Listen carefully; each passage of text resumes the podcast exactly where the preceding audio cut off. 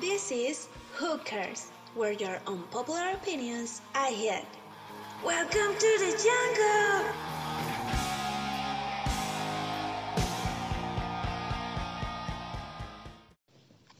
Welcome to Who Cares, the podcast where we talk about your unpopular opinions. My name is Mildred and they are my mates. Hi, I am Katy. ¿Qué onda? My name is Tammy. Today we will talk about some particular opinions that you share to us on Instagram. And let's get started. Oh yeah, it was fun.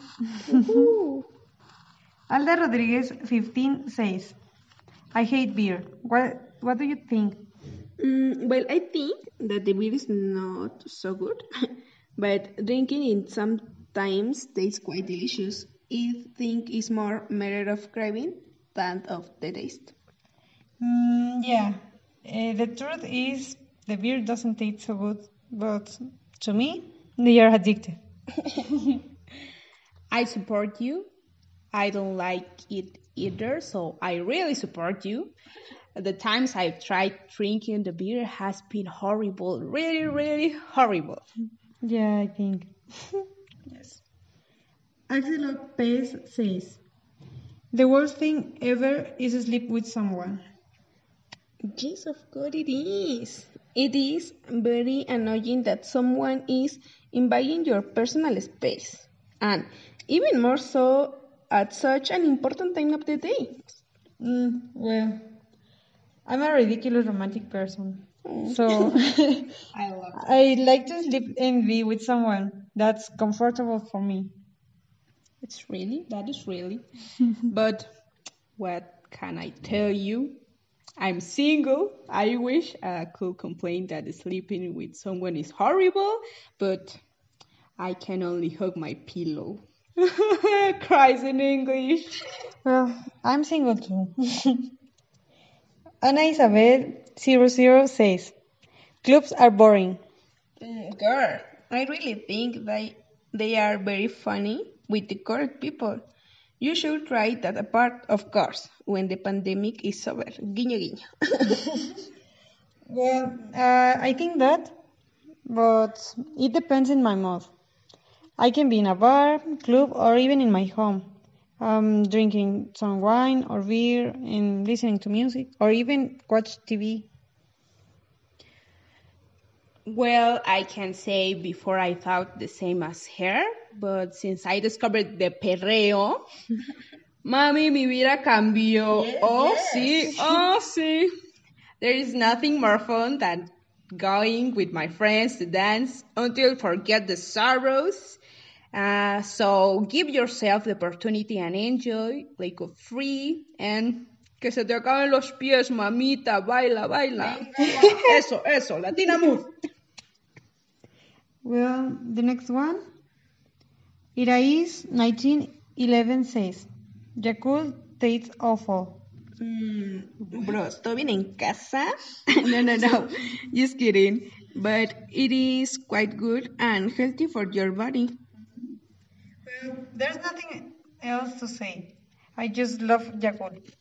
I can't take that opinion serious. It has million of lactobacillus and helps the intestinal, intestinal flora. So what is the matter? What is the matter?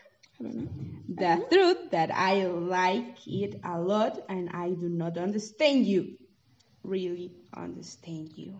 But I respect your wrong, really wrong opinion. Really wrong. Leslie Torres 3010 says, I don't like tacos.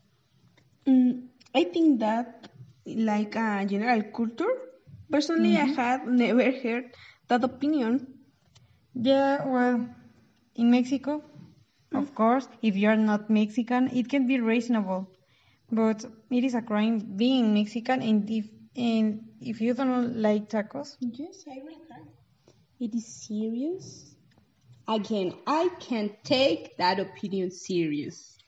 Get her out of the country. This is really is an unpopular opinion. yeah. Go now to the country. Go now. Aileen Take your Silla bags. says, you can be friends with your ex. Of course, if you are but adult enough and now that your time is over, you can be good friends with your ex. Yes. Mm, yes, it depends on the maturity too.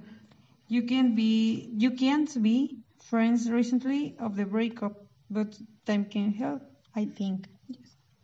Yes, I have several exes that I still talk to. They are not my super friends, but think you cannot live resentful with someone.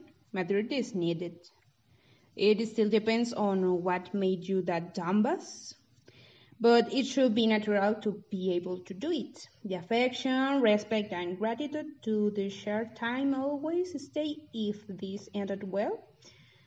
So do what for you is healthier and makes you feel comfortable and be happy, my friend. Be happy. Really happy. and the last one. Daily MT 99 says, I don't want to have kids. Well, I do not think that's an unpopular opinion anymore because I don't want to have kids. You know how many expenses are involved in having a child? No, no, no. I had preferred to spend it on other things that behind uh, to life. Exactly. I think that currently we all think well about having children. Is it a very big responsibility? Responsibility is really big. The world is already very bad. there are already many children without a family.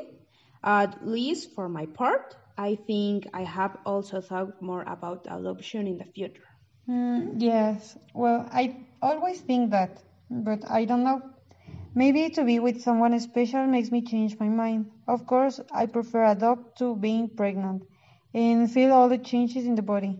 I heard a lot of uh, of that, and that's not an experience that I want. And also, I want to travel around the world and being someone and the things that I love. Uh, for example, cinematography. Yes. It is true. I still think that as young people, we are thinking more about our professional future before the family. We want to release ourselves before bringing another being to the world, as my dear Katie says. And um, I think we also think so because of some experience or some case that have hurt or left. Mm, yeah, I well, I can be with you. Uh, kids that are not the mm, I can how can I say I don't want to say things, but that's not experience that I want. And I think it's everything for now and today. Mm-hmm.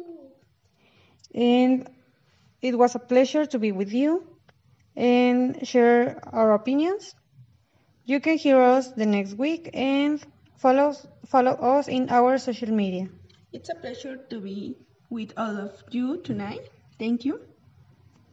I love sharing this space with you. See you later. Goodbye. Bye. Bye. That, is all, folks. This was Who Cares, where your unpopular opinions are heard.